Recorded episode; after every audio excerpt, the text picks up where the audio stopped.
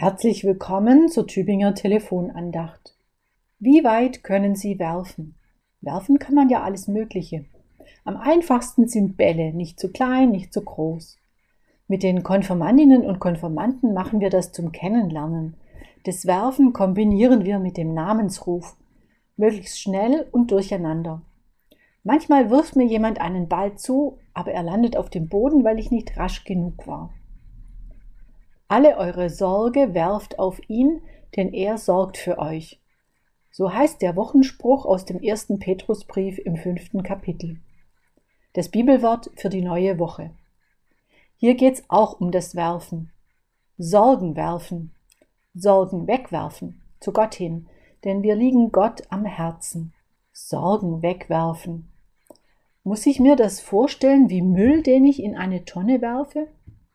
Der Müll wird abgeholt, dann bin ich ihn los.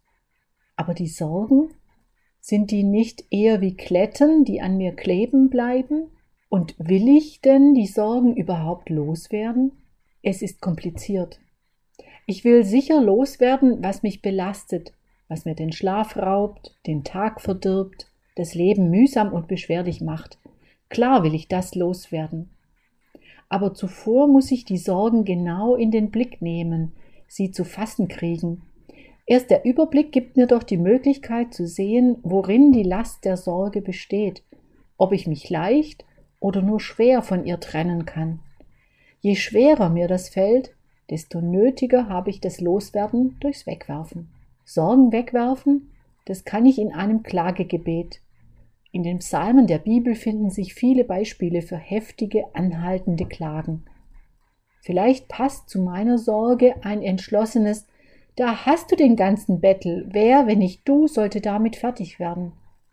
Welche Sorge wären Sie gern los? Schauen Sie sie an und dann versuchen Sie es einfach mal mit dem Werfen.